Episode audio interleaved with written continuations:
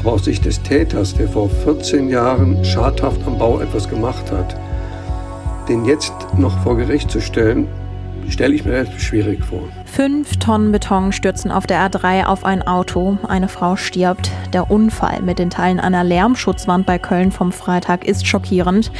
Was ist schiefgelaufen und wie geht es jetzt weiter? Dazu gleich mehr. Außerdem eine ungewöhnliche Rezeptidee. Wie wäre es mit Waschbär als Weihnachtsbraten? Das empfiehlt der Deutsche Jagdverband. Mein Name ist Anja Wölker. Schön, dass ihr mit dabei seid. Der Rheinische Post Aufwacher. Der Nachrichtenpodcast am Morgen.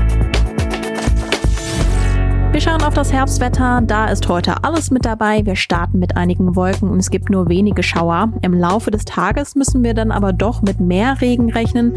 Es gibt zum Teil frischen Wind und auch mal starke Böen. Die Temperaturen erreichen maximal 13 Grad. Morgen gibt es auch wieder viele Wolken. Zum Nachmittag ist wieder mehr Regen möglich und es wird wieder ein Ticken kühler. Auf der A3 ist es jüngst zu einem tödlichen Unfall gekommen. Eine Betonplatte ist aus einer Lärmschutzwand gebrochen und auf ein Auto gestürzt. Die Fahrerin starb. Darüber haben gerade auch die Politiker im Landtag gesprochen. Dem Verkehrsausschuss wurde ein sechsseitiger Bericht vorgelegt. Klar ist, die Betonplatte wurde nicht richtig eingebaut.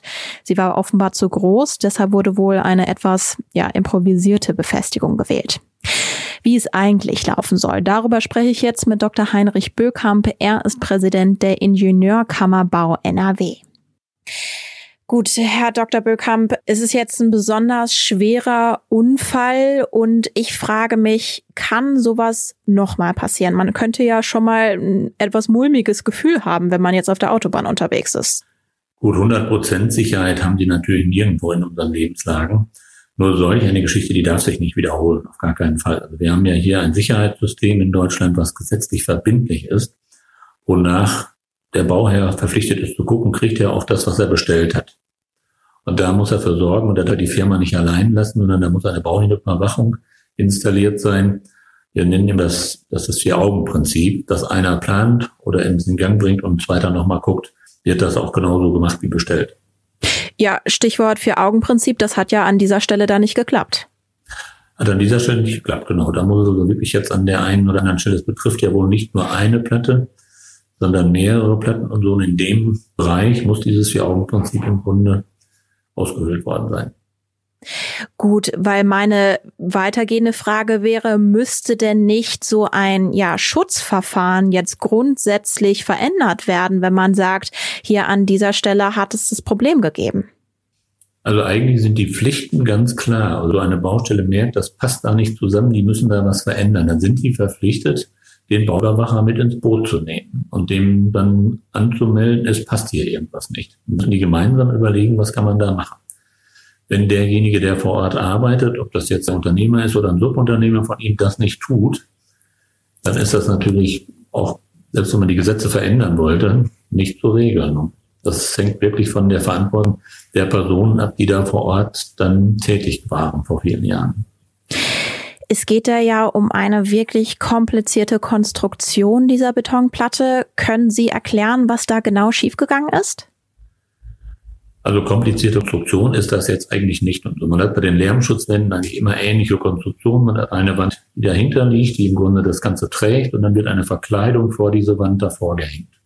Und dieses Vorhängen geschieht über einzelne Punkte, wo halt speziell vorgefertigte Elemente auf dem Markt sind, mit denen man diese Vorhangfassade dann an die Hintermauer oder an die Hinterwand da befestigen kann.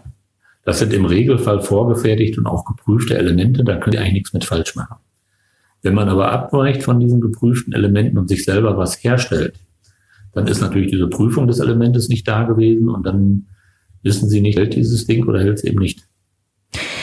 Jetzt wurde zuletzt 2013 die Lärmschutzwand kontrolliert. Eine Kontrolle für 2019 wurde verschoben, weil es bei der letzten Kontrolle die Note sehr gut für die Konstruktion gab. Wie kann das denn sein, dass das dann nicht aufgefallen ist bei dieser Kontrolle? Ja. Also die Note sehr gut hätte es nicht geben dürfen, wenn man diese Stellen gesehen hätte. Also man da wie eigentlich die Norm, die ja diese Bauwerksprüfung beschreibt, die spricht ja von einer handnahen Prüfung. Sie müssen eigentlich an jede Stelle, die sicherheitsrelevant ist, so nah dran, dass sie sie sehen können. Entweder mit Hilfsmitteln oder sie können direkt schon da ein, reinschauen. Das ist hier wohl dann nicht passiert. Wenn ich also richtig verstehe, es gab nicht nur das Problem bei der Konstruktion, dass es damals nicht gemeldet worden ist, dass da was ja anders verbaut worden ist und dann B, die Kontrolle im Jahr 2013 ist dann auch schiefgegangen. Die ist dann in dem Sinne auch schiefgegangen, ja. Würden Sie denn jetzt sagen, aus dem Fall müssen die und die Konsequenzen gezogen werden? Also Konsequenzen insofern, dass man wirklich dieses Vier-Augen-Prinzip lebt, dass man also eigentlich dafür sorgen muss, dass derjenige, der da zu überwachen hat, dass der zum Schluss nochmal bestätigt, dass er diese Überwachung auch in vollem Umfang gemacht hat. Dass das sichergestellt ist. Ja, dann ganz herzlichen Dank, Herr Dr. Böckhamp, für das Gespräch. Okay, alles klar. Blicken wir nochmal auf die Politik. Dafür spreche ich mit meinem RP-Kollegen Reinhard Kowalewski. Guten Morgen, Reinhard. Schönen guten Morgen. Jetzt gab es gestern die aktuelle Viertelstunde im Landtag. Inwiefern hat sich dann der Verkehrsminister Hendrik Wüst dazu geäußert? Also der Verkehrsminister ist zutiefst erschüttert über dieses Unglück. Darüber, dass die Frau da gestorben ist, die 66 Jahre alte Kölnerin. Er hat die Fakten vorgestellt, ruhig, hat Fotos gezeigt, er hat Zeichnungen gezeigt. Und alle sind sich einig, dass man jetzt überprüfen muss, gibt es auch ähnliche Probleme an ähnlichen Baustellen. Wir müssen ja auch sehen, es gibt eine Reihe von Autobahnen in NRW, wo man wegen der vielen Staus im Moment den bisherigen Standstreifen zu einer Fahrspur umgewidmet hat. Und dadurch ist die Problematik natürlich viel härter als früher, weil wenn auf den Standstreifen was fällt, ist das, das Risiko, dass man damit äh, ein Auto beschädigt, das fährt, natürlich extrem niedrig. Äh, aber wenn eine ganz normale Fahrspur ist, ist, da, ist die Gefahr viel größer. Heißt, gibt es denn jetzt die nächsten politischen Schritte, die schon angekündigt worden sind, um beispielsweise äh, so eine Spur dann tatsächlich nicht mehr freizugeben, dass da, da nichts passieren kann? Nein, das wäre falsch. Also natürlich kann man nicht die ganze Autobahn oder ganze Fahrspuren sperren, weil jetzt einmal eine ganz dicke Platte runtergefallen ist. Man muss das jetzt sauber überprüfen. Aber der Kölner Autobahnring ist eines der meistbefahrenen Straßenbaugebiete von ganz Europa. Also wir können jetzt nicht ganze Fahrspuren jahrelang sperren, nur weil wir denken, es könnte irgendwann mal eine Platte runterfallen. Jetzt läuft ein Verfahren wegen fahrlässiger Tötung gegen Unbekannt. Und klar ist schon, dass zwei Firmen irgendwie involviert sind. Eine Firma hatte 2007 die Stützwand errichtet, eine andere hat die Betonplatte gefertigt und beide Firmen sind jetzt insolvent. Wie groß sind jetzt die Chancen, dass am Ende jemand ins Gefängnis kommt? Ich glaube am Ende sehr niedrig. Zum einen muss man ja erstmal rauskriegen, wer war es wirklich. Im Zweifelsfall werden sie sich ja gegenseitig widersprechen. Der eine sagt, der andere war es. Also es ist nicht ganz einfach, sowas überhaupt zu beweisen nach insgesamt, wenn ich das jetzt richtig im Kopf habe, 13 oder 14 Jahren. Das andere ist, dass an sich fahrlässige Tötung schon verjährt ist. Also ich habe gerade recherchiert, ähm, an sich ist eine fahrlässige Tötung nach fünf Jahren verjährt. Ich weiß natürlich nicht, an sich ist der Tod ja erst jetzt eingetreten, ob die Verjährungsfrist erst jetzt beginnt. Aber aus Sicht des Täters, der vor 14 Jahren schadhaft am Bau etwas gemacht hat, den jetzt noch vor Gericht zu stellen, stelle ich mir relativ schwierig vor. Was muss man jetzt also aus diesem schrecklichen Unfall für eine Konsequenz ziehen? Also die, die Tatsache, dass es der erste Vorfall ist seit 15 Jahren oder noch längerer Zeit, zeigt, dass es an sich sehr, sehr, sehr unwahrscheinlich ist, dass sowas nochmal passiert. Das sagt auch das Land, auch NRW. Sie haben sechs Platten gefunden, die ähnlich vom Murks da ähm, angebracht worden sind. Sie wollen jetzt auch überall prüfen, ob es ähnliche Probleme gibt. Aber ich glaube, am Ende ist das Risiko relativ überschaubar. Also ich denke, die Hauptkonsequenz ist, dass man einfach in seinem Privatleben gucken muss, gibt es Risiken, die man vermeiden kann.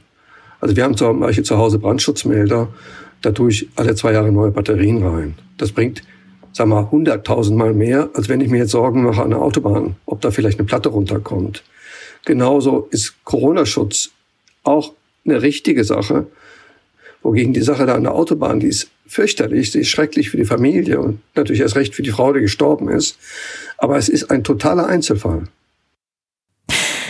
Jetzt richten wir unseren Blick auf ein ganz anderes Thema. Es sind nur noch 34 Tage, dann ist Weihnachten. Und auch wenn diesmal nicht mit allen Verwandten gefeiert werden kann, gibt der Deutsche Jagdverband uns einen Kochtipp für die Festtage.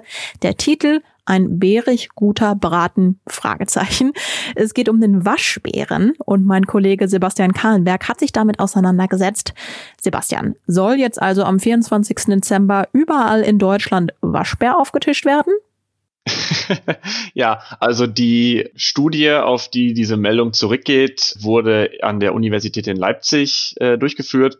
Und wenn es nach denen geht, kann auf jeden Fall auf den Tischen zu Weihnachten in den deutschen Haushalten Waschbär aufgetischt werden. Denn die haben anhand von äh, fünf Waschbären aus dem Leipziger Umland die Qualität des Fleisches untersucht und sind zu dem Ergebnis gekommen, dass das Fleisch durchaus hochwertig ist und Potenzial für die deutsche Küche bieten könnte.